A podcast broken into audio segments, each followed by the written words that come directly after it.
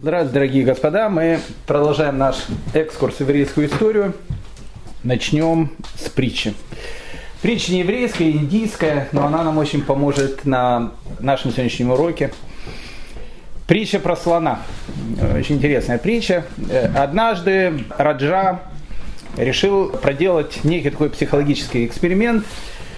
Пригласил шесть слепцов и попросил им описать, как выглядит слон. Они вообще никогда ничего не видели. Все, зашли в комнату, там стоял слон.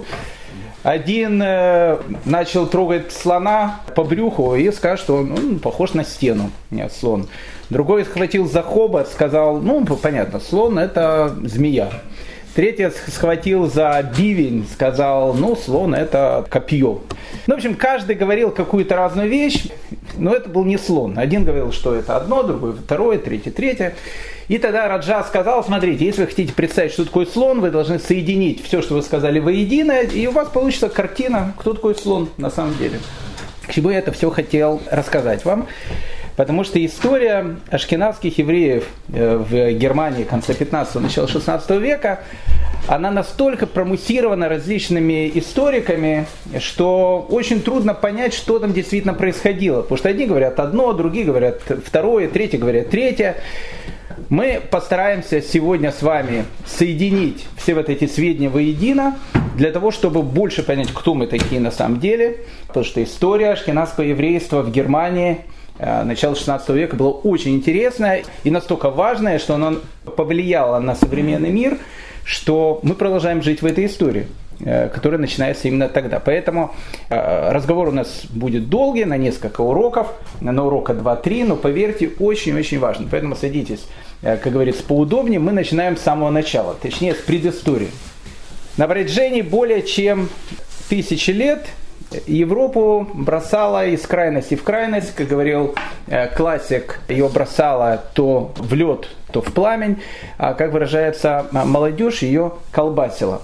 До 476 года существовала Западная Римская империя, она постепенно начала разлагаться, там были различные э, такие обстоятельства, которые говорили о том, что это, в общем, разлагающаяся империя. К началу V века Туда начали идти беженцы, правда, не с Ближнего Востока, а с Северной Европы, с Центральной Европы, иногда даже Западной Европы. Эти беженцы наводнили всю Европу. Римская империя пыталась их как-то интегрировать, как э, многие пытаются сделать сейчас, но в конце концов беженцы интегрировали Римскую империю, и, в общем, в 476 году, в общем, она Э, перестала существовать. Варвары, они э, погубили Римскую империю. И вот варвары, которые вышли из диких германских лесов, они решили пойти по пути большевиков, который говорил о том, что старый мир надо разрушить до основания, а затем, а затем у них не получилось. То есть они его разрушили, и все. То есть все, что было э, сделано вот в античной цивилизации, было полностью уничтожено. Поэтому варварские государства, которые возникли на месте Римской империи, они были варварские, дикие, плохо пахнущие, у них были различные войны, эпидемии. Это было это было тысячу лет кошмара. В этих тысячи летах кошмара еврейскому народу надо было как-то выживать, э, потому что он не выбирал э, соседей, не выбирал, где жить. И поэтому еврейский народ эти тысячи лет как-то пытался выжить в этом сумасшедшем времени, которое войдет в историю под названием темного средневековья, дикого средневековья. Ну, как бы евреи э, не выбирали их, э, римляне, когда разрушили храм, и часть евреев переселилась на территорию Римской империи, поэтому когда Римская империя грохнулась к 476 году, европейские евреи, которые жили, частично жили на Иберийском полуострове. Иберийский полуостров это Испания. Там жили обычно богатые люди такие, это была э, римская рублевка, там, в общем, вот такие состоятельные люди жили. Э, поэтому, когда она окончательно откололась, когда туда пришли визготы и так дальше, они построили свое государство, мы про Испанию говорили весь прошлый год. Другая часть тех же самых европейских евреев, которые жили в Римской империи, когда Римская империя разрушилась, они жили либо в Италии, либо э, в Галлии. Галлия это территория современной Франции. И вот они в этом всем безобразии, в этом всем безумии пытались выживать. Выживать было тяжело иногда, потому что евреев терпели только тогда, когда они были нужны. Потому что в тот момент, когда еврей был не нужен, еврея нужно было там либо выгнать, э, либо просто убить, потому что он просто был э, тогда конкурентом. И э, изменилось все в восьмом начале девятого века, когда Карл Великий решил окончательно завоевать германские территории, потому что германские территории это были леса. Нужно понять о том, что вот, вот вся эта германская цивилизация, все эти варвары, которые приходили, они приходили плюс-минус из германских лесов. Там пришли и англы, и саксы, и, ну, в общем, те, которые на, населяют э, Германию. Это были дикие территории, населенные варварами. И вот когда э, Карл Великий начал их завоевывать и то, что называется обращать в христианство, они начали строить свое государство. Поэтому вот та же самая Саксония. Что такое была Саксония? Саксония были леса. Люди вырубали э, на пушке леса какую-то территорию, начинали там строить город, но варвары, они умели только заниматься варварством, они умели только воевать, они умели только кого-то резать, но они не могли построить экономику, они не, могу, не, не могли построить нормальную жизнь. Поэтому, начиная с века IX, развивающиеся германские города, они понимают о том, что чтобы сделать город, для того, чтобы город существовал, туда нужно пригласить евреев. Потому что когда евреи туда приходили, они могли поднять экономику города, они могли город сделать то, что называется с евроремонтом. Он мог выглядеть очень хорошо и, и, и вообще, то есть, то есть город мог развиваться. Поэтому в веке девятом начинается вот эта кампания. Это была интернет-компания, там интернет-маркетологи работали по всем, по всем фронтам. Э, эти плакаты висели во всех странах, и в Галлии, во Франции, и в Англии, куда, ну еще евреи в Англии, правда, не, не, не заселили чуть позже, э, и в Италии, там, где жили евреи. Нормальные евреи не жили на территории Германии. Что такое Германия? Германия это, ну, как бы, это Папуановая Гвинея. Евреи же не э, жить в Папуановой Гвинее. Там, ну, в общем, там жили папуасы. Но в тот момент, когда папуасы, не сейчас, сейчас папуасы очень цивилизованные, наверное, я имею в виду еще лет сто назад, э, чтобы не обвинили потом. Поэтому, когда эти папуасы в Германии, они начали приглашать евреев и говорили о том, что евреям будут давать все права, которые они хотят. Они могут заниматься всем, что они хотят, только пускай приезжают. Начинается массовый переезд евреев из Италии, частично из Франции, на территорию Германии так появляется ашкенадское еврейство. Они начинают туда приезжать, евреев там э, принимали как угодно. Даже негритята с опахалами стояли, там э, трусили над евреями, только чтобы евреи оставались в этих городах. Поэтому какой-то период времени в Германии евреи были очень нужны, и к ним относились, ну, не то что хорошо, варвары не могли относиться хорошо, но их терпели но их терпели до поры до времени. Почему? Потому что евреи, как мы сказали, были нужны только в тот период, когда они нужны. В тот период, когда они не нужны, евреи уже становятся не помощью, а наоборот конкурентами.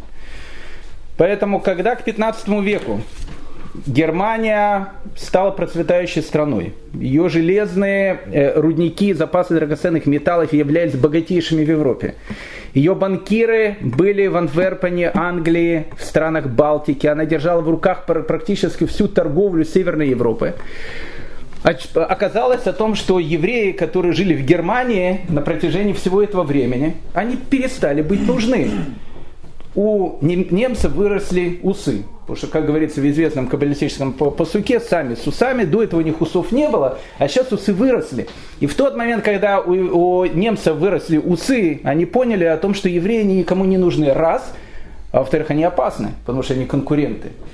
Поэтому в 16 веке в Германии, в конце 15-го, начало 16 века в Германии начинается массовая эпидемия изгнания евреев из городов, их изгоняли все больше и больше, оттесняли все больше и больше на восток.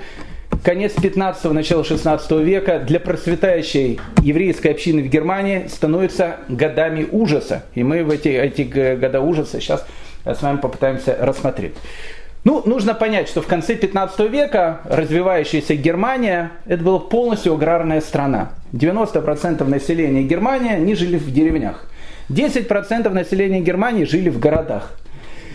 Концу 15-го, начала 16 века в Германии был не только экономический рассвет, но и наступила массовый антисемитский психоз, потому что Германия с 15 века становится, ну, наверное, самой антисемитской страной Европы. До этого там тоже был антисемитизм, до этого там тоже были погромы.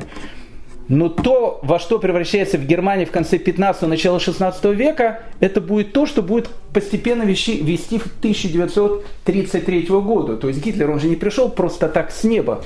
Германия становится, ну, наверное, э, одной из самых антисемитских стран Европы, просто помешанной на евреях.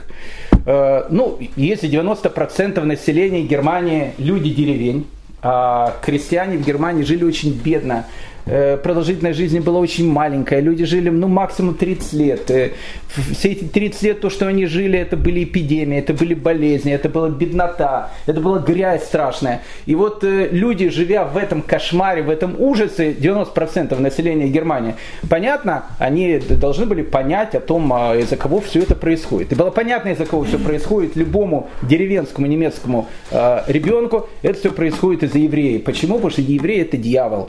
В Германии Германии в 15 начале 16 века любой деревенский житель был уверен о том, что евреи пьют христианскую кровь, о том, что они травят колодцы, о том, что у, у каждого еврея, скорее всего, есть хвост, если его раздеть, он будет виден.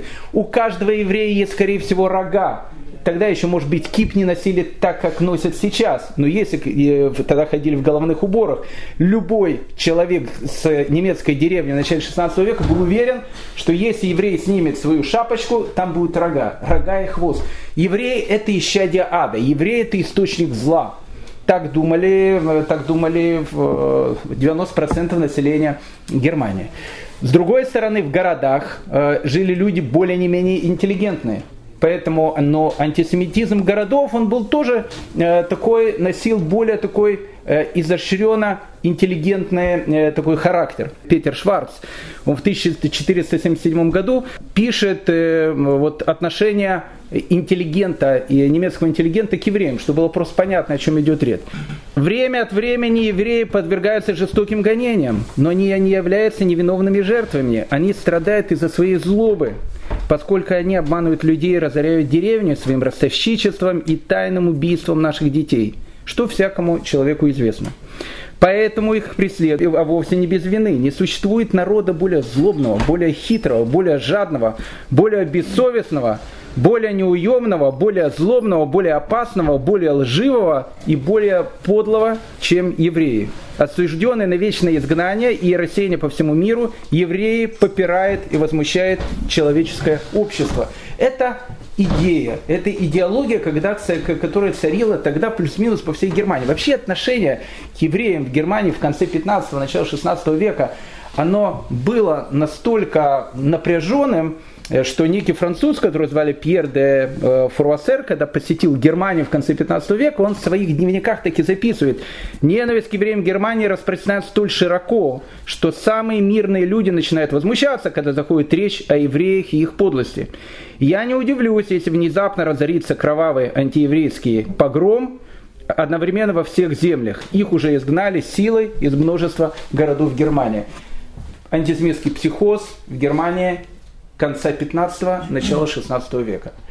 Евреи становятся конкурентами, евреи становятся ненужными, а тот, кто не нужен, его, как мы сказали, надо либо выгнать, либо лучше всего прибить. Но как бы прибивали э, не всегда, а выгонять старались. Все начинается, ну, в принципе, все начинается и заканчивается с этого города Нью-Йоркберг. Начинается 10 марта 1499 года, заканчивается 16 октября 1946 года, когда в том же самом городе повесят э, нацистских преступников. В Нюрнберге евреи жили давно. Жили давно, и вообще Нюрнберг относительно новый город. Когда он только начинал процветать, он э, известен с XI века. Когда он только начинал процветать, туда пригласили евреев. Еврейская община, в принципе, сделала Нюрнберг, она подняла этот город. Но к концу 15 века, э, как мы сказали, немцы сами научили торговать, немцы сами научили делать свои банки, немцы сами научили заниматься различными ремеслами и так дальше. И еврейская община Нюрнберга, она становится, как мы сказали, конкурентом. Поэтому их нужно было просто взять и выбросить. Э, муниципалитет Нюрнберга решает о том, что к 10 марта 1399 года все евреи Нюрнберга должны покинуть город. Им дается 7 месяцев. Э, нужно отдать должное э, Нюрнбергу, что в отличие от Ита... Испании, они евреев не грабили полностью. То есть еврей мог забрать свое, то, что называется, движимое имущество. Если у него были деньги, он их мог положить в карман и, в принципе, с ними уйти. Но все недвижимое имущество должно было остаться городу. И вот 10 марта 1499 года евреи покидают Нюрнберг, город, который, в принципе, они ну, не, не то же сделали, но который способствовали славе этого города. Как только евреев изгоняют из города, немцы, они же народ интеллигентный, был всегда и тогда был интеллигентный, они э, тут же, конечно, захватили еврейские дома, э, синагоги перестроили в, креп, э, в, в церкви, а, так как немцы народ очень такой аккуратный, поэтому они использовали абсолютно все. Э, им очень понравилось еврейское кладбище, это была большая такая территория, и они решили на, на, э, через еврейское кладбище сделать площадь и проложить дорогу. А, а, так как надо проложить дорогу, они решили, зачем зря пропадать могильным плитам. Поэтому в Нюрнберге э, дорога была выложена могильными плитами. Это, кстати, не новость, она потом будет продолжаться. Начинается все в Нюрнберге. Э, евреев после этого в Нюрнберге не было 350 лет. Они вообще туда не приходили. Некоторые евреи начали туда селиться к середине 19 века, когда их начали принимать. Но, опять же, принимали их ненадолго, потому что, как вы знаете, уже к 20-м годам Нюрнберг становится одним из центров э, развития нацистов. Именно в этом городе в 1922 году Юлиус Штрайхер открывает свою антисемитскую газету Der Stürmer, и именно в этом городе в 1935 году будет издаваться известные гитлеровские нюрнбергские законы. Гитлер не придумал ничего нового. Если вы возьмете нюрнбергские законы Гитлера 1935 года, вы поймете, откуда растут ноги. Ноги росли оттуда, с Германии конца 15-го, начала 16 века. Вот это вот массовое помешательство – Э, изгнание евреев из городов, оно в конце 15 начале 16 века поразило полностью всю Германию.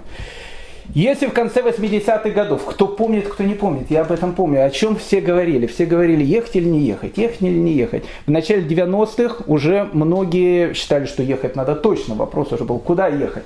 Америку закрыли, оставался Израиль. Евреи России говорили об этом – в конце 15-го, начале 16 века практически все евреи Германии говорили тоже об этом. Надо ехать. Ну куда ехать? В Италию, в Израиль. В Израиль, в Израиль не поедешь. В Израиле там э, тогда жизнь была не сладкая в конце 15 века. А куда было ехать евреям Германии? В Италию не поедешь. Италия еще единственная страна, которая могла принимать евреев. Но Италия в те времена Э, в Италии могли жить люди, которые были, ну вот, вот если, скажем так, вот если он программист, он должен быть суперпрограммистом. Если он инженер, он должен быть главным инженером. Потому что итальянцы, они сами были очень культурными, и для того, чтобы выжить в конкуренции, которая была в Италии, нужно было быть супер-пупер-шмупер. Поэтому евреи там жили, евреев там тоже постепенно выгоняли и так дальше, но это не та страна, куда можно было ехать. Франция для евреев закрыта. В 1491 году всех евреев изгнали. Англия для, для евреев закрыта. В 1290 году евреев всех изгнали. Куда могли пойти ашкенадские евреи? Они могли пойти только на восток. Они жили в Германии. На восток. А что такое восток? Польша. Восток это Чехия, дальше Польша, дальше Украина. Но люди, когда говорили об этих странах Германии конца 15-16, э, начала 16 века, они говорили так немножко с ужасом, потому что это еще были полудикие тоже страны. Куда ехать? Э, но, но в этих странах евреи хотя бы могли жить, поэтому это будет время не окончательной миграции. Миграция она шла на протяжении долгого времени. Но в это время будет очень сильная миграция. Иммиграция евреев вот на восток империи. Чехия, Польша и так дальше. Так приходим мы, так приходит наша вот эта миграция. Вот это вот безумство, которое э, царило в Германии в 15 веке, ну, типичный пример это герцогство Магленбургское. Ну, герцогство Магленбургское, там жили евреи, жили очень давно. Один из ну, главных городов этого герцогства, город, который называется Штенберг.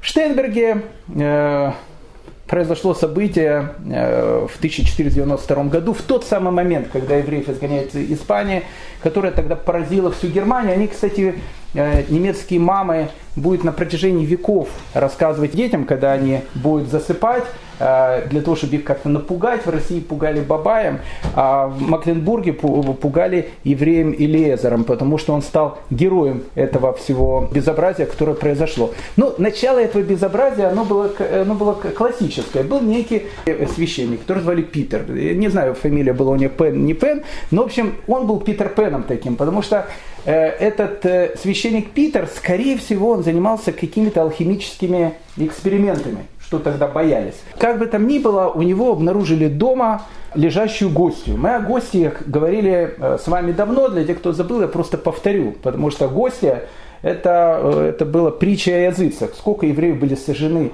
на кострах из-за этой гости.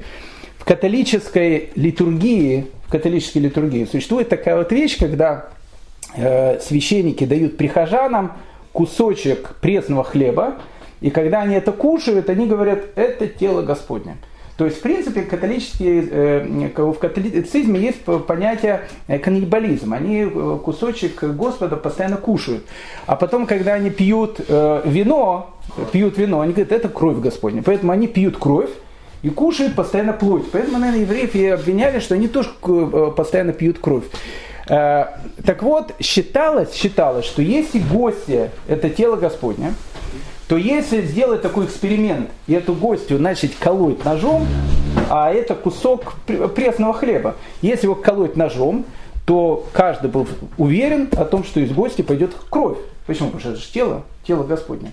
Так вот, у этого Питера Пена дома обнаружили гостью. Не знаю, что он с этой гостьей делал. Скорее всего, делал какие-то алхимические эксперименты, потому что католики особенно в Германии, они верили, что гости обладает различными целебными свойствами, она может вылечить от тысячи разных болезней, от запора до там, не знаю, там, головных болей и так дальше. Ну что, обнаружили, взяли этого Питера, отвели его в, в местный отдел НКВД. И, конечно, его начали там, ну, как бы, там не допрашивали просто так, там начинали пытать сразу.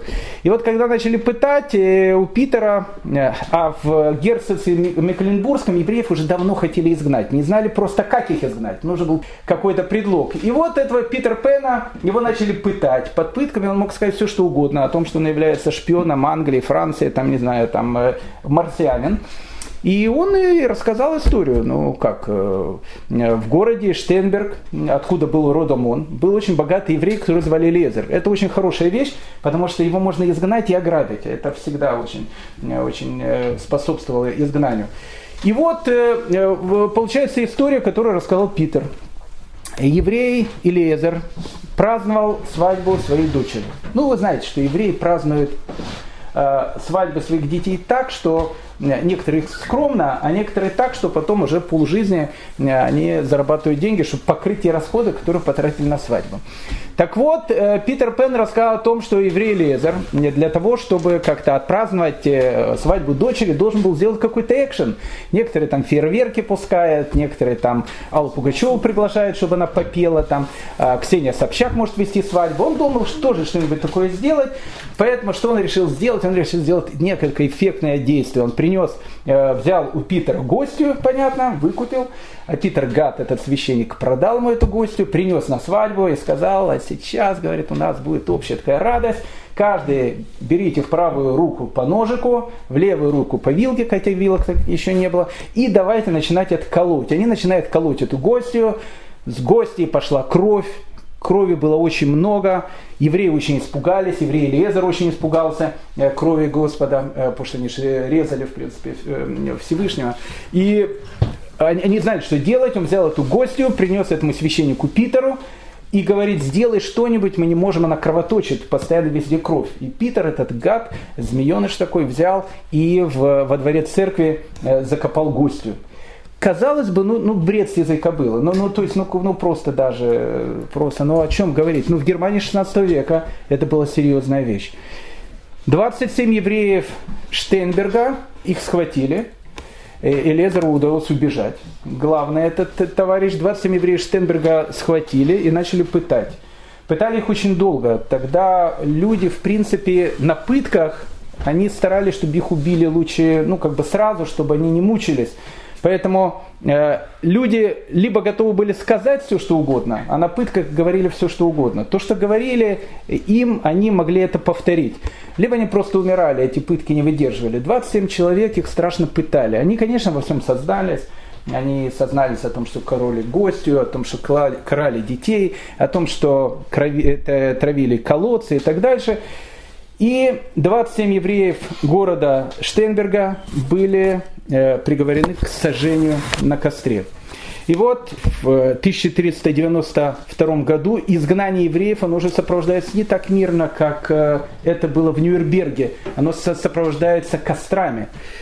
Вот это вот сожжение на костре в Штенберге, оно поразило даже христиан, которые там жили один христианский летописец, христианский летописец, не еврейский, он описывал эту свадьбу. Она его поразила.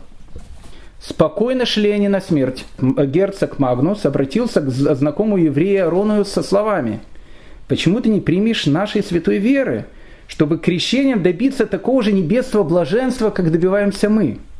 Арон ответил «Благородный князь, я верую в Бога Всемогущего, все сотворившего. Он создал меня человеком и евреем. Если бы он хотел, чтобы я был христианином, то не заставил бы меня родиться в нашей святой вере. Если бы на это была его воля, я мог бы быть таким же князем, как и ты. На этом он замолчал. Все остальные шли на смерть с твердым духом, без сопротивления слез. Они спустили свой дух на костре, распевая древние еврейские псалмы. 27 евреев Штейнберга были сожжены на костре. А, место, где они были сожжены, потом в Германии, э, оно называлось Юденберг. Юденберг, еврейская гора, это место под Штейнбергом, она есть до сих пор. Это произвело такой... Да, ну и сразу после этого, конечно, началось. Всех евреев изгоняют из герцогства Макленбургского, их полностью ограбили, и вот эти вот несчастные голые боссы, э, обвиненные, они идут в какие-то другие земли, из которых их будет изгонять э, в скорости. На евреев производит такое сильное впечатление, э, огромное впечатление, что евреи, они дали проклятие тому, кто будет селиться в Макленбургских землях, особенно в городе Штейнберге. Эти уж проклятия, знаете, когда был погром на Украине, Э, Богдан Хмельницкий, мы об этом будем говорить позже. ВАД четырех земель, это был главный э, экономический и политический орган правления евреев, увидя эту страшную трагедию, сказал, что евреи не должны больше никогда селиться на этой земле. Селились. Э, уже в 18 веке, когда евреи начали селиться в, в герцогстве это Макленбургском, попросили как-то снять этот запрет, который был и обратились евреи Макленбурга к евреям, еврейским раввинам Франкфурта о том, чтобы они сняли это проклятие, взя, сняли этот запрет селиться на этих землях, сняли. Евреи там жили, и, в общем, как бы мы знаем, чем это все э, дело закончилось. Э, земли Бранденбургские, там произошла еще более страшная история. Ну, как бы, опять же, она начинается так, как начинается все истории. 1510 год. Некий немец, э, которого звали Фром, решил э, сделать кражу со взломом. Он пробрался в местную церковь и похитил оттуда золотой сосуд. Ну, в золотом сосуде, он же не просто так сосуд из него не пьют, может, там попивали тоже что-то, но обычно в золотых сосудах католических костелах хранилось как раз гости. То есть Фрому на гостю было плевать, ему нужно было золото. Схватив этот золотой сосуд и убежав из э, этой церкви, вдруг он обнаружил о том, что там лежит гостья. Он не знал, что с этой гостьей сделать, он взял ее, выбросил, а выбросил он в городе Шпандау, потому что он сам был из Шпандау. Ну, Фрома быстро поймали, на него указали, камеры, видео, значит, этих регистраторов его, значит, обнаружили, его начали пытать Фрома. А, ну, первый вопрос, конечно, был не почему он золото похитил, потому что золото, ладно, это нормально, и каждый интеллигентный человек может, конечно, похитить что-то. Вопрос был в том, почему он гостью похитил. Ну, Фром-то не колет гостю, он же он христианин. А, поэтому Фрома сразу, сразу следствие пошло в нужном направлении. Ему начали спрашивать, а не похитили ли ты эту гостью для того, чтобы отдать евреям? Фром под пытками, э, конечно, сказал для евреев, э, конечно, указал на еврея, которого звали Шламой Шпандау, опять же, сам богатый человек Шпандау, это, это важно, потому что надо убивать богатого, потому что есть что забирать. А, Шлома и да, Шлома и Шпандау он э, попросил его похитить э, гостю, вообще золото ему не нужно было. А, и э, Шлома и когда получил эту гостью, он ее разрезал на кусочки. А, каждый кусочек гости, конечно, кровоточил, это понятно. И вот эти вот кровоточащие кусочки гости он разослал всем еврейским общинам Германии. И они их, ее пожирали, пожирали вот эту вот плоть Господню, упивались этой кровью. И это было ужасно. Это было ужасно, потому что когда э, под пытками, ну, сами эти, э, те, которые пытали, придумали эту историю, они сами испугались э, этими, этим ужасом, который там, который там мог произойти. Ну, понятно, что что э, дело, дело перешло в Берлин. В Берлине был курфюрст, которого звали Иохим, он сказал, что он лично э, исследует и расследует это дело. Схватили около ста берлинских евреев и евреев Шпандау и начали пытать. Э, ну, нужно, нужно отдать должное, они пытали хорошо. Пытали хорошо, потому что выжило только 38 человек. Человек 50 просто не, не дожили до казни, они умерли под пытками. Но 38 человек они э, выжили. Э, и 38 человек было решено сжечь на, на одной из главных площадей Берлина того время, время Фрактурштрасса. И 19 июля 1510 года 38 человек сжигает на площади в Берлине. После этого евреев изгоняет из землей Бранденбургских, из Берлина. Теперь и в этих областях она свободна от евреев. Да, интересная вещь. Спустя 20 лет, когда в Германии уже была реформация, о которой мы будем говорить чуть позже, этот Фром, э, он негодяй, конечно, был, но видно, что тут какая-то совесть у него была. Ну, может, совести не было, но что-то, может, немножко такое было, и, может, было лет, наверное, под 90, ну, может, не 90, я не знаю, пожилым человеком был.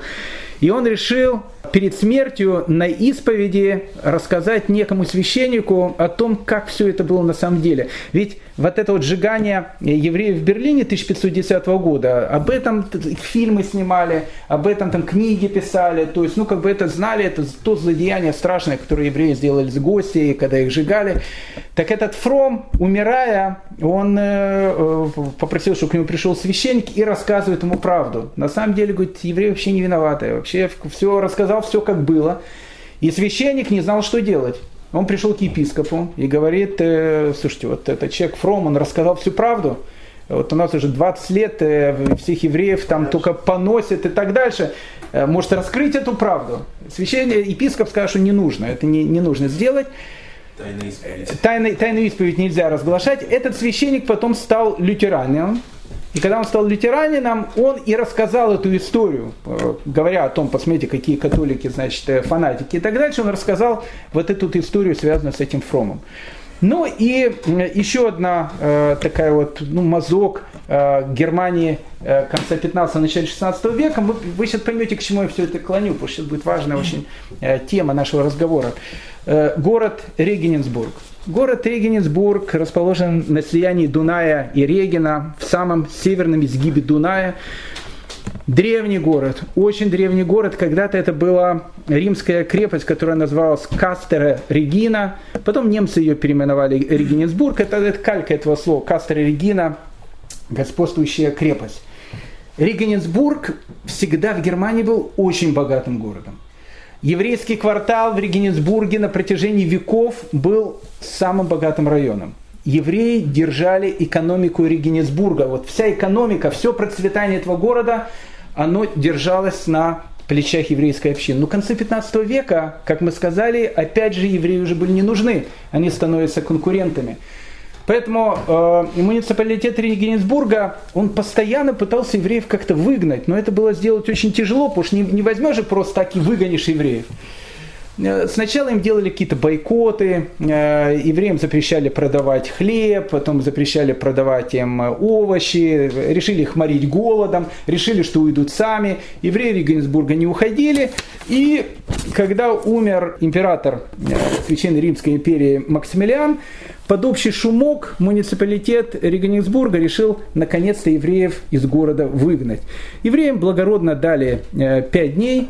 Э, еврейская, ну что мы сделаем за пять дней? Община там существовала уже со времен Римской империи практически. Ну, потом сказали, мы же не, не звери какие-то, и дали еще дополнительных три дня, то есть евреям дали 8 дней.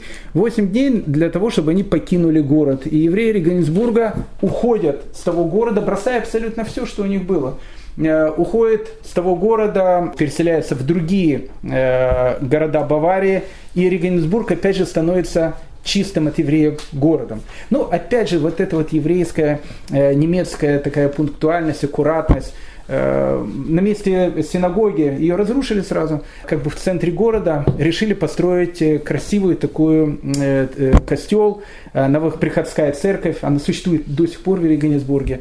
Ее надо бы как-то построить, э, но где взять кирпичи? Решили взять 5000 плит из еврейского кладбища и э, из этих э, плит они вот и э, начали строить э, вот эту вот э, прекрасную новоприходскую э, церковь Регенсбурга. Э, член муниципалитета, э, художник, пейзажист, которого звали Альбрехт Альдорфер, Э, немец, э, интеллигентный человек, перед тем, как рушить церковь, э, рушить синагогу, а синагога была очень красивая, памятник архитектуры, ее надо разрушить сейчас, но он интеллигентный человек, он немец все-таки, он пришел, значит, с мольбертом, с карандашом, и перед тем, как ее разрушить, он сам подписал ее разрушить, он ее зарисовал. Получилась очень красивая такая гравюра. Сейчас это изображение хранится в Метрополитен музее в Нью-Йорке и является первым изображением реальной, э, э, реального архитектурного сооружения в европейской гравюре. То есть перед тем, как разрушить эту э, синагогу, Альберт Дорфер, он ее зарисовал. Это жизнь евреев в Германии конца 15-го, начала 16 века. Теперь для продолжения нашей истории давайте мы ненадолго оставим Германию. Не хочется там находиться Э, хочется куда-нибудь там, где более красиво, более тепло. Э, Тоскана, конечно, Тоскана. Тоскана это, я считаю, Тоскана, конечно, это Флоренция. Э, Флоренции, во Флоренции будет продолжение нашей истории. В то самое время, когда на площадях Берлина и других городов Германии сжигали евреев за то, что они крадут детей, травят колодцы за то, что они рогатые, за то, что они пархатые, э, за то, что они над гостями издеваются и так дальше. Э, в это же самое время во Флоренции происходили события, которые повлияют потом на всю дальнейшую историю человечества, не только на Италию. Это событие, э, которое там происходило, французы в дальнейшем назовут таким французским словом, как «ренессанс». На русском языке это переводится как «эпоха Возрождения» во Флоренции начинается эпоха Возрождения. Как раз в это самое время, когда э, во Франции, в, в Германии горят костры, во Флоренции живут э, Брунеллески, Микеланджело, Боттичелли, Леонардо да Винчи. Вот это весь свет культуры, он тогда живет именно в этом месте. Нас сейчас интересует Флоренция, потому что Флоренция станет э, ну, как бы важным этапом нашей дальнейшей истории про Германию. Эпоха Возрождения, но она начинается, э, наверное, с Данте, э, который любит свою Беатричу, э, Беатрича умирает, это платоническая любовь, потом пишет такую бессмертную свою божественную комедию. Ему вторит Петрарке, который уже любит свою Лауру, Э, более плотско немножко так любит, но тоже посвящает ей свои известные сонеты. Потом все пошлял Бокаччо, Джованни Бокаччо в своем Декимероне. Э, это тоже эпоха Возвращения. Там уже более такие пошлости. Все заканчивается Микеланджело, у которого тоже есть любовь, он тоже любит. Э, у него и страдает из-за этой любви. Но любит он уже молодого человека, правда, его зовут Томазо де Кавальери, потому что, в принципе, во Флоренции конца 15 века Э, часто любили молодых людей, э, другие более пожилые мужчины. Э, ну, в общем, это все, это все, будет, это все будет называться эпохой Возрождения, которая, которая происходит там. Что такое эпоха Возрождения? Зачем мы об этом говорим? Эпоха Возрождения это, это потрясающая вещь. В, в начале 15 века появились во Флоренции группа людей, которые начали заниматься археологическими изысканиями. Но ну, вся же Италия, она находится на развалинах Римской империи. Э, и все вот эти вот красоты, которые были в Римской империи, они все находятся под землей. И вот если подкопать немножко землю, можно найти огромное количество разных интересных вещей. Они начали находить статуи. Они начали находить какие-то, восстанавливать какие-то архитектурные сооружения, которые были в Римской империи. И вдруг они видят, слушайте, где мы живем? Мы живем в каком-то свинарнике, у нас тут какой-то полный ужас, полный кошмар, а у нас под землей находится такая красота. Когда они начали видеть эту красоту, они начали смотреть манускрипты. А от этой красоты осталось ли что-то? Осталось ли какие-то свидетельства? Никаких свидетельств нет. Только в церквях монахи изредка переписывали произведения римских и греческих авторов и хранили эти книги где-то на задворках, их никто не читал. И вот в 15 веке они начинают исследовать эти Э, библиотеки э, монастырей и начинают находить манускрипты. Они начинают находить э, произведения и поэзии, и философии, и медицины, греков, римлян. И у них просто разрывается башка. Они вдруг видят о том, что они жили тысячу лет в полном, в полном ужасе. И они говорят, надо возвращаться к той культуре, которая когда-то была задавлена – это и называется эпоха Возрождения, Ренессанс. Они начинают возвращать, возражать то, что было когда-то. Для чего нам это интересно? Потому что с возрождением э, самой культуры, с возрождением там, скульптуры, архитектуры и так дальше, которые были у древних греков и римлян, появляется интерес к языкам, к многим языкам, которые забывали. А какие это языки? Ну, латынь знали плюс-минус все – Греческий уже знали намного меньше. А греческий язык, э, не знаешь греческий язык, не будешь читать греческих авторов. Но иврит, иврит не знал никто. Люди эпохи Возрождения, особенно вот этой вот флорентийской эпохи Возрождения, они понимают о том, чтобы открыть ключ к чему-то важному, к первому истоку всему, нужно учить иврит. А иврит никто не знал. И, по, и начинается массовое увлечение ивритом. Это, это было похоже на такой же психоз, как антисемитизм был в Германии. Иврит, он становится, ну, иврит должны были знать все. Точно так же, как э, в 19 веке в России любой интеллигентный дворянин должен был размовлять на французской мове, точно так же любой флорентиец конца 15-го, начала 16 века, он должен был знать иврит. Почему? Потому что, ну как, это, это, это протоязык, это, это самый главный язык. И тут появляются э, люди, которые начинают изучать иврит. Этих людей потом будут назвать гибраистами. Запомните этот термин, потому что он нам сейчас э, поможет в нашем дальнейшем повествовании, связанном с Германией. Гибраисты. Гибраисты это были люди, помешанные на иврите. Они были антисемиты. Ну, э, они не любили евреев. Ну, как бы евреи, которые были вокруг, они не любили. Но они, может, тоже считали по, э, о том, что они связаны с, с дьяволом и так дальше но они любили все, что было создано евреями. Поэтому, а как учить иврит? Иврит же как-то надо учить, его никто не учил. Поэтому один из первых таких гебраистов, человек, которого звали Джаноса Манетти, флорентиец, очень интеллигентный человек, типичный человек эпохи Возрождения, человек, которого, кстати, будут потом назвать гуманисты. Вот еще одно слово насчет гуманистов, потому что дальше тоже будет непонятно. Э, гуманизм, гуманизм в переводе на русский язык переводится как человечность. Надо только не путать э, этих два понятия. Гуманист э, 15 века во Флоренции и гуманист современный – это немножко разные вещи. Гуманист современный – это такой гуманист, который говорит, не трогайте собачку, там, это не трогайте кошечку, переведите бабушку через дорогу. Это такой гуманист. Гуманист 15 века – это человек, которого Петрарки описал как это человек, который в центре мира ставит человека. То есть самое главное это человек. Это, это идея эпохи Возрождения. Но, э, чтобы вы просто поняли, гуманист 15 века, э, а их там будет много, и э, Джанет Саманетти, он тоже будет гуманистом, ну, наверное, надо посмотреть биографию человека, который звали Бенвенуто Челлини. Молодежь не знает, а когда я был в моей далекой молодости, и когда можно было за макулатуру, сдать макулатуру и купить хорошую книжку, тогда все зачитывались Дюма. У Дюма есть такая, э, такое произведение, которое называется «Аскания». Вот э, в «Аскане» совершенно потрясающая романтическая история про молодую пару, которая никак не может соединиться вместе. Им всем помогает скульптор, э, ювелир Бенвенуто Челлини. Все, все тогда зачитывались Бенвенуто Челлини. Действительно потрясающая потрясающий скульптор, гуманист, гуманист, вот, вот чтобы понять гуманист. Э, Бенвенут Челлини э, выгоняет из Флоренции, когда ему было 16 лет, за попойки и драки. То есть он, он постоянно либо пил, либо дрался. Его выгоняют, значит, из Флоренции. Э, он поселился в Риме. В 1531 году он взял, зарезал своего соперника-ювелира, потому что он сделал какую-то вещь лучше, чем Бенвенуто Челлини. Бенвенуто Челлини был гуманистом, не мог это выдержать, сразу его зарезал.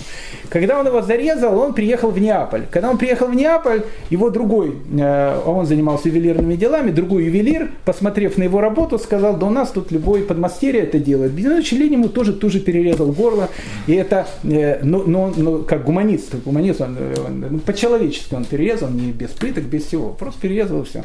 Потом, э, потом он гладким ножом, гладким ножом там, да, потом, потом, потом он был у, у папы римского личным ювелиром, ограбил папу римского, тоже из гуманных соображений. Его посадили в тюрьму, он там тоже кого-то перерезал, потом из тюрьмы убежал, потом опять в тюрьму посадили.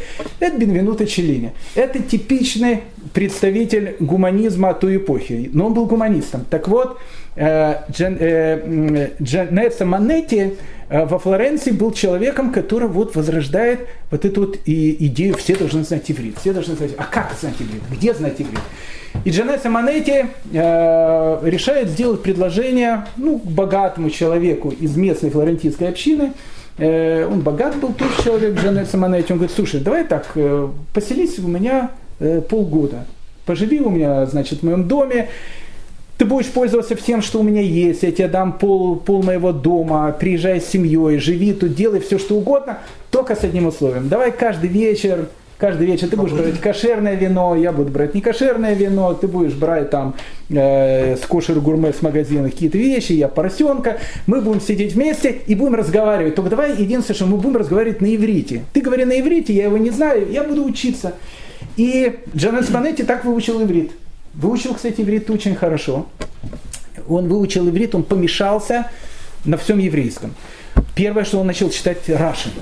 Раша, он начал читать Раши, комментарии на Тур, он просто помешался. Потом начал читать Радака, потом начал читать Рамбана. Он просто был восхищен вот этими вещами. Он был антисемитом, э, э, таким, таким патологическим антисемитом, но все, что было связано с еврейством, он очень любил. Э, еще больше, он заморочил голову Папу Римскому настолько, что в Ватикане начали собирать собрание еврейских книг. Он говорит, это же, это же такое богатство евреи, они хранят какую-то важную тайну, которая была в христианстве. Они все это описывают, это все нужно делать. Он создает в Ватикане э, ту, начало той коллекции, которая сейчас есть там. Это огромная еврейская библиотека, Дженес э. Э, в конце жизни Дженес Манетти, зная хорошо иврит, написал страшно антисемитскую книжку, э, страшно антисемитскую книжку, которая доказывала, что евреи плохие, подлые, гады, в общем, все, все что угодно, но со знанием иврита. Но со знанием иврита, цитируя цитаты и так дальше это, это вот как бы Флоренция 15 века. Но тут произошла еще одна вещь. Э, во Флоренции был такой ну, главный флорентийц, его звали Лоренцо Медичи, Лоренцо Великолепный. Он создает такую, ну, не платоновскую академию, там академию, где сидят такие мудрецы и так дальше. То, что было когда-то, он решил создать во Флоренции. Там сидели много гениальных людей. Микеланджело туда тоже похаживал в свободное от работы время. И вот неоплатоники, они начинают изучать, они начинают увлекаться мистикой, вот этой античной мистикой, мистика, которая была когда-то. И вдруг один из людей, который это посвящал, посещал этой вещи, его звали Пика де Лемерандела, гениальный совершенно человек, Пика де Лемерандела, он прожил 31 э, год, был гениальным человеком, он учился в Болонском университете. Кстати, Болонский университет был первым университетом, в котором преподавание иврита, изучение иврита было главным предметом. То есть в то время, если человек не изучал иврит, он не мог учиться в Болонском университете. А, надо сказать, что герцог Феррары, опять же, на волне вот этого помешательства с ивритом, решил ни много ни мало в Ферраре открыть ешиву. Он не знал, что делать, он, э, он дал деньги на Ишиву, сказал, берите любое здание, приходите, равин с ежеботниками, приходите к нам в Феррару, живите рядом с нами, учите только нас ивриту. То есть все, все были помешаны на иврите. И в Ферраре э, открывается Ешива. Так вот, Пика Деле Мирандова познакомился с евреем, которого звали Раф Еханан Мано. Вот это Раф Еханан Алимана, он был каббалистом. И вот однажды беседа, и он учил Пика де Лемарандала ивриту. И вот однажды беседуя с Пика де, де Лемарандала э, о иврите, э, он говорит, я пошел учиться. Э, Пик у него спрашивает, э, а что вы рэбе учите в свободное от работы время? Говорит, знаете, все равно не поймешь. Что, ну, еще не поймешь, а интересно. Я изучаю кабалу. Он говорит, интересно, что это такое Камбала, расскажи немножечко. И э, Раф Яханан Алимана начал рассказывать э, Пика э, вещи, связанные с Кабалой. Кабала тогда была тоже за семью печатями. Хотя, в принципе, Зор уже 200 лет свободно могли переписывать, и хотя уже было начало книгопечатания, книги по Кабале до сих пор никто не издает. Книги по Кабале, они для посвященных, их изучают только люди посвященные, люди, которые в теме. И Пика де Ламирандова начинает изучать Кабалу. И тут Пика де Ламирандова, он помешался. Начиная изучать Кабалу, вдруг он понял о том, что это самая христианская книга, которая только может быть. Я не знаю, какими грибами нужно было объесться, чтобы, изучая Кабалу, увидеть в ней самую христианскую книгу. Это, ну, это, это в плюс, э, плюс-минус то же самое, что сказать, что из того факта, что некоторая восточноевропейская страна очень любит сало, сало, сало, сало, из этого можно вывести вещь о том, что они больше всего в мире это сало и ненавидят. Как вывести из кабалы э, христианство, непонятно. Но Пика де ла Мирандола был человеком гениальным – он начал изучать Кабалу, и его прорвало. Он прорвался. То есть все, он, он уже был помешан на Кабале. Он считал, что в Кабале э, сосредоточена божественная мудрость. И он Кабалу начал проповедовать везде. Он открывал эти каббалистические центры, всем, всем начинаем проповедовать Кабалу. Он, кстати, выучил иврит, он выучил арамейский язык, он мог читать эти книги, он их совершенно не понимал. Но мистика, которая была в Кабале, она его просто поразила. Но все дошло до того, что в 1486 году Пика де Мерандала решил о том, что Кабалу должны изучать все. И в первую очередь ее должен изучать э, Папа Римский. А Папа Римский тогда был Инкейти VIII. А тогда помешательство на иврите, оно уже было и у пап. Э, и он э, ни много ни мало решил поехать в Ватикан для того, чтобы уговорить папу римского и всех кардиналов о том, что чем вы занимаетесь, ерундой какой-то. Все нормальные люди должны начать сесть изучать Кабалу. Он приехал туда, э, он написал своих известных 900 тезисов, в котором доказывал о том, что Кабала это все. Ну, как бы э, сначала на нее так смотрели, э, но это была изуч... Э, такая любовь тогда к ивриту в, в Италии была. Но даже в этом увидели какую-то уже э, такую ересь. Папа Римский ему вот сначала намекнул о том, что ну как бы ты э, там э, полегче на поворотах, потому что все-таки ну, должны изучать кабалу, мы знаем другое, что изучать. И он написал тогда книгу, написал тогда книгу Пика де, Ламирандала о том, что Каббала является божественной мудростью, и каждый нормальный, уважающий себя христианин просто обязан днем и ночью ее изучать. А для того, чтобы он обязан ее изучать, он должен выучить иврит, арамейский язык, сидеть и учить. Ну, его, конечно, объявили в Ересе, э, он бежал в, в Париж, в Париже тоже начал там у короля э, э, говорить о том, что вы Кабалу не изучаете, очень жалко, давайте там Кабалу поизучаем. И вот посадили в тюрьму, в Винсентском замке он сидел какое-то время, потом его выкупил оттуда Лоренцо Медичи, он приехал во, Флоренцию, там тоже пропагандировал Кабалу, пока его в 1494 году не отравили мышьяком. Но пика Делемарандова нам очень важен. Очень важен, потому что э, с него и будет начинаться наша история в Германии. То есть мы из Германии, там, где изгоняют евреев, перешли сейчас с вами в Италию. И именно э, отсюда и будет начинаться э, история, которую просто я хотел рассказать.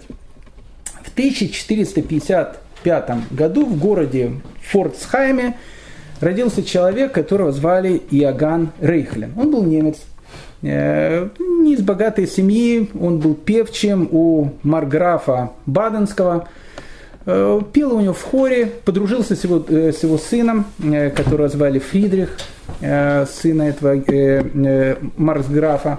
И когда Фридрих, Фридрих был такой бездельник, но папа его отправил учиться в Парижский университет. А в Парижском университете уже тоже начиналось увлечение ивритом и так дальше.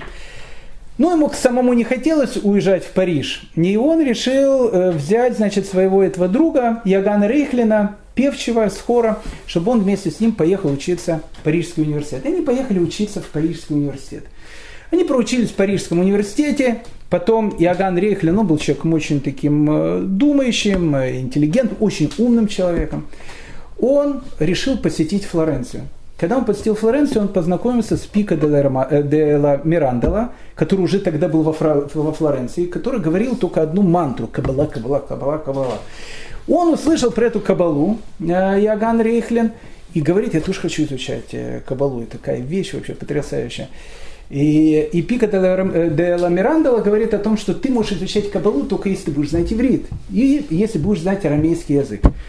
И Иоганн Рейхлин понимает о том, что ему нужно знать иврит. А где учить иврит? Тогда в Болонии, а Болония это был центр изучения иврита, Болонский университет, Э, жил, э, он еще молодым человеком был, великий раввин. Э, он еще какой, через какое-то время будет одним из величайших раввинов Италии. Его звали Рафа Вадя Сфорна.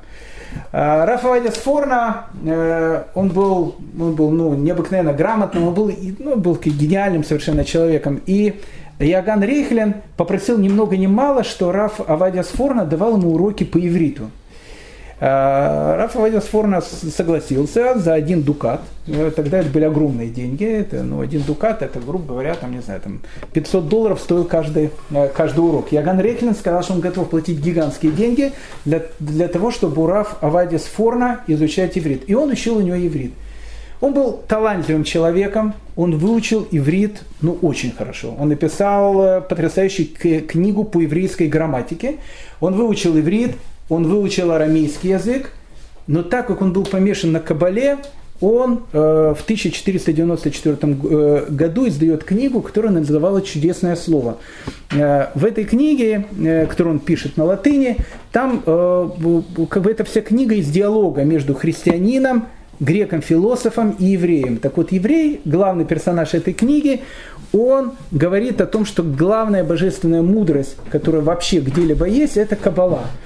Иоганн Рейхлен еще больше, чем Пико де ла Мирандела, он помешался на Кабале. И он стал Кабалу пропагандировать во всей Европе.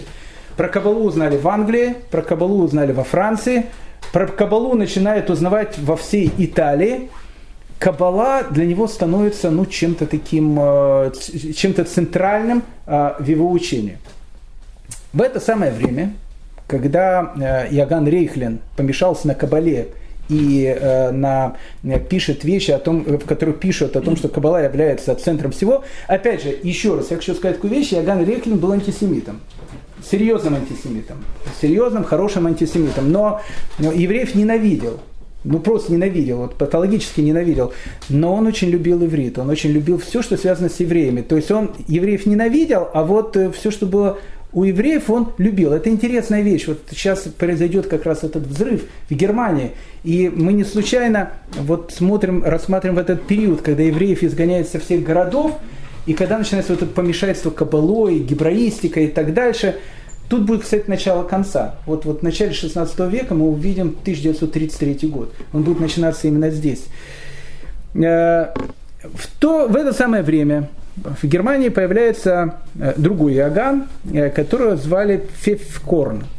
Иоганн Пфевкорн, ну, у него биография была интересная. Э, я не думаю, что у него фамилия была Пфевкорн, не знаю, как его звали при рождении. Рожден был евреем, жил он либо в Моравии, либо в Нюрнберге, непонятно, разные источники. У него была хорошая профессия, он был шуйхетом. Шуйхет в те времена, ну и сейчас, и в те времена – как говорится, надо всегда быть поближе к кухне. Э, и поэтому Иган Февкорн, будучи шойхетом, э, ну, он, видно, человеком сам по себе был плохим, типа дедушки Ленина, ну, таким негодяем каким-то был, он совершил какую-то кражу со взломом. Его поймали, в еврейской общине его судили, выгнали его из общины Нюрнберга или из Моравии, где он жил, непонятно. И он начал скитаться с семьей, никто его не хотел приютить, приютили его доминиканские монахи. Доминиканцы, они такие антисемиты с большим стажем, они его приютили, он их работал какое-то время, а так как человек он был подлый и, ну, как бы, ну, такой негодяй, бандит был, э, они ему сказали, принимай святую, значит, христианскую веру, и он принял, э, стал э, христианским христианином, таким очень серьезным, и доминиканцы как раз и решили им воспользоваться. У доминиканцев у них давно э, зуб был наточен на, на евреев, и вот еще этот февкорн, который евреев ненавидит сам будучи евреем, жена у него еврейка, ненавидит евреев, такой патологический еврейский антисемит. И они ему говорят, слушай, а можете сказать какие-то гадости вот э, там э, про Талмуд и про всякие вот еврейскую эту письменность, о том, что там в Талмуде это все и есть, о том, что христианское младенца надо резать там, и так дальше. Наверное, все эти ты тайны знаешь. Пивкорн был человеком совершенно безграмотным. Э, он им начал что-то набалтывать, какую-то полную, полный бред. Э, доминиканцы это э, переводили на латынь, подписывали его именем. И так Иоганн Февкорн издал ни много ни мало пять брошюр, антисеми... ну, таких фашистских брошюр, даже не антисемитских, фашистских. Такие брошюры издавали в 30-е годы в фашистской Германии. И, ну, Иоганн Февкорн, будучи евреем выкрестом и будучи негодяем, то есть у него у каждого такого вот выкреста Э, у него был какой-то комплекс. Мы уже встречались с этими комплексами в Испании. То есть если он стал таким, таким должны стать все остальные. И Иоганн Пивкорн, э, он становится таким популярным человеком в Германии, еврей, который раскрывает еврейские тайны, еврейские эти ужасы, которые там э, происходили. Он, кстати, один из тех, который потом будет раскручивать вот это берлинское дело, там, где 38 человек сожгли на костре, он будет, напишет книгу, и эту книгу будет распространять по всей Германии чтобы каждый немец узнал об этих злодеяниях, которые евреи делают. Потому что он доминиканцам рассказал все, что угодно, и что кровь пьют, и что рога у них есть, все, что угодно. Но Иоганн Февкорн, опять же, будучи прозелитом, не прозелитом, будучи таким новообращенным христианином, он ненавидел все еврейское. И он э, высказал некие вещи о том, что он считал, э, что ну, как бы, доминиканские монахи плохо работают плохо работают, потому что в Германии еще А остались евреи, и Б, евреи, которые остались, они являются евреями, а не христианами. Нужно сделать так, чтобы обратить их в христианство. Доминиканцы говорят, ну мы уже, не знаю, жгли их на кострах, там э, убивали их, все, но ничего с ними не происходит. Он говорит, вы не знаете, как с ними надо бороться. И Иоганн Фифхорн дает некие, некие путеводную такую э, э, карту, как сделать так, чтобы всех евреев в Германии обратить в христианство. Первое, что он пишет, надо запретить евреям заниматься любой деятельностью, кроме самой унизительной. Э, ну, как бы, надо издать закон о том, что евреи могут быть только, ну, не знаю, мусорщиками, примеры. Сейчас мусорщики это мафия, там они хорошие деньги зарабатывают. А тогда это была, ну, самая такая низкая вещь. То есть они должны заниматься самой какой-то такой грязной работой. И им надо это э, сказать. И он говорит, и тогда вы увидите, что какая-то часть евреев, они скажут, мы готовы принять христианство, чтобы опять э, стать, значит, учиться на хакер-ю и, в общем, стать программистами. Если, говорит, это не поможет, нужно делать вторую вещь. Какая вторая вещь? Надо у евреев забрать все их книги. Потому что если у евреев не будет книг, они не смогут учиться. А если они не смогут учиться, то через какое-то время они тоже станут такими же, как и мы. Третья вещь, он говорит, если э, ничего это, э, значит, с ними не произойдет, и э, книги мы у них сожгем, и унизительной работой они будут заниматься, и они останутся евреями, тогда ничего не остается, их надо просто будет выгнать из Германии. Доминиканские монахи э, за это ухватились, за это ухватились. Выгнать евреев из Германии это слишком круто. Даже для э, доминиканских монахов ну, нельзя было просто так выгнать. Выгнать можно под что-то. То, что и делали за Германию. Взять евреям, чтобы они ничем не занимались, тоже монахи не могли, потому что у евреев все-таки в Германии им гарантировали хоть какие-то минимальные свободы. А вот сжечь все книги, это была идея. И э, Иоганн Фифкорн, э, он решает, ну, как бы сделать вот эту вот вещь о том, что нужно сжигать еврейские книги. Он не знал, как, как этим начаться, э, как этим начать заниматься. у, у императора, ну, нацисты все повторили, конечно. Мы, мы, мы сейчас у истоков нацизма. Э, обратите, на, э, в, обратите внимание, у истоков нацизма стоит Иоганн Фивкорн, еврей. Э, так вот, э, Иоганн Фивкорн э, через сестру императора Максимилиана, которую звали Кунингуда, ну, она была ненормальная не, не, нормальная такая женщина, она перешла в монастырь, ну, такая фанатичка была. Э, он сделал так, чтобы император Максимилиан с ним встретился. А император Максимилиан его плевать, но евреев он тоже не, не любил. Ну, какие-то монахи еще, какой-то выкрест, пивкорн какой-то, понятия не имел кто. Он в те времена был в Падуе, потому что э, был, была война там с Венецией, они там находились, в общем, он находился в Падуе. Иоганн Пивкорн приехал в Падую. Э, Максимилиан бы в жизни не принял этого выкреста, но у него было сопроводительное письмо от его сестры, в котором было написано о том, что обязательно прими этого человека, он очень интересный такой товарищ и так дальше. Максимилиан его принял, говорит, что ты хочешь? Он говорит, только быстро, у меня есть там пару минут. И он говорит, ваше императорское величество, послушайте, у евреев есть ужасные вещи. У них есть книги, я сам еврей, в которых написаны такие гадости про христианство. Все, вся вот эта вот все, все вот чернота, которая есть в Германии, все наши бедствия из-за, из-за их книг. Нам нужно изъять эти книги и начать их смотреть. Те книги, которые плохие, надо сжигать. А, ну, те книги, которые хорошие, можно им оставить. Максимилиан, недолго разбираясь во всех этих вещах, а, он сказал, не морочь мне только голову, ну, можешь, и, можешь там, ну, возьми, посмотри, там все. И дал ему какую-то бумажку. Иоганн Фивкорн приехал во Франкфурт на Майне, пришел в местный муниципалитет, э, сказал, вот у меня бумажка от императора, который разрешил изъять у евреев все их книги. И они решили в шаббат пойти во франкфуртскую синагогу. Евреи молились во франкфуртской синагоге, а в синагоге тогда хранил 168 книг. Я хочу сказать вам, что для начала 16 века 168 книг – это богатющая синагога, это Жуковка московская. Каждая книга тогда стоила состояние, просто состояние. 168 книг в синагоге, это, ну, это, ну, это шикарная синагога. Каждая книга еще раз состояние. Они туда пришли с этой компашкой и забрали все еврейские книги. Евреи начали возмущаться. Муниципалитет пришел с франковской полицией, сказал, вот у нас, значит, э, постановление от императора. Э, и еще больше, э, этот Яган Фивкорн сказал, что, смотрите, это было перед Рошашаной. Он сказал, сейчас будет праздник Суккот, он же гад все знал. И именно в праздник Суккот, говорит, я приду с полицией, и я начну изымать книги из каждого еврейского дома. Он взял книги, э, недолго разбираясь, э, и начал их сжигать. Ну, евреи Франкфурта, они как бы, ну, немножко возмутились э, этими, этими событиями, и они взяли и пожаловались местному архиепископу они сказали, слушайте, ну как бы у нас есть какие-то определенные права, там, тогда мы, в общем, э, ну, нас притесняют и так дальше, но книги никто у нас никогда не забирал. Архиепископ, он э, тоже как бы возмутился, потому что ну, он видит, это Иоганн Фивкорн просто фанатик, он просто безумные глаза его описывают, он просто такой фанатик, сумасшедший был.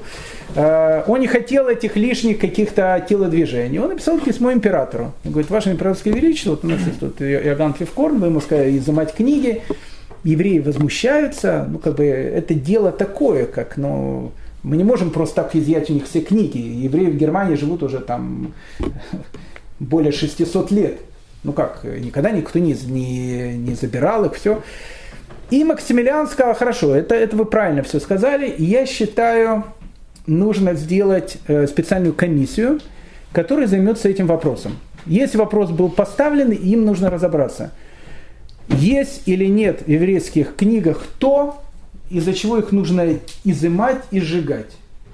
И император Максимилиан решил собрать эту комиссию. Комиссию из людей, которые как бы разбираются в еврействе. С одной стороны, в этой комиссии Иоганн Фивкорн, бывший выкрест, еще несколько евреев-подонков выкрестов, которые были с ним, которые были тоже фанатики, доминиканские монахи. С другой стороны, Иоганн Рейхлин. Иоганн Рейхлин один из самых э, ну, больших специалистов по э, гебраике. Он знает прекрасно иврит, он знает прекрасно э, практически всю еврейскую религиозную литературу. И его тоже берут в эту комиссию. Комиссия, которая должна решить вопрос – Рейхлин был антисемит? Рейхлин был патологическим антисемитом. Это, это очень интересная вещь. Доминиканские монахи были антисемитами, Рейхлин был антисемитом. Нам надо будет понять, кто из них был хороший, кто, кто, кто был хорош, кто плохим. А, потому что Рейхлин, потому что Рейхлин сейчас будет защищать все еврейское э, с угрозой для жизни. Его хотели жечь на костре. Он, он готов был умереть для того, чтобы защищать еврейство. При всем при этом оставаясь антисемитом. Очень интересная вещь. И боролся Яган Рейхлен как раз выкрестным евреем, который, который был меньше, может быть, антисемитом, чем Яган Рейхлен. Это совершенно потрясающая и безумная история. Но от этой истории, от этой истории будет один шаг до протестантизма, один шаг до Мартина Лютера. А Мартин Лютер – это целая эпоха, которая, которая появляется. Мартин Лютер, который человек, который начнет э, свою деятельность как юдофил, человек, который к евреям будет относиться очень хорошо, э, и закончит ее словами, которые потом будет цитировать Гитлер. Он будет цитировать, что это одни из самых великих слов, которые были сказаны о евреях немцам. Вот этот вот переход, вот этот вот шаг, который произойдет сейчас, он будет очень важный для дальнейшего понимания а. И история шкинавского еврейства, и б. то, что происходило в Германии до э, 30-х годов 20 века. Все начинается именно отсюда. Спор между Иоганном Пфивкорном и э, Иоганном Рейхлином. Это потрясающий спор, о котором мы с вами поговорим уже э, в следующей серии, на следующем уроке. Спасибо большое за внимание.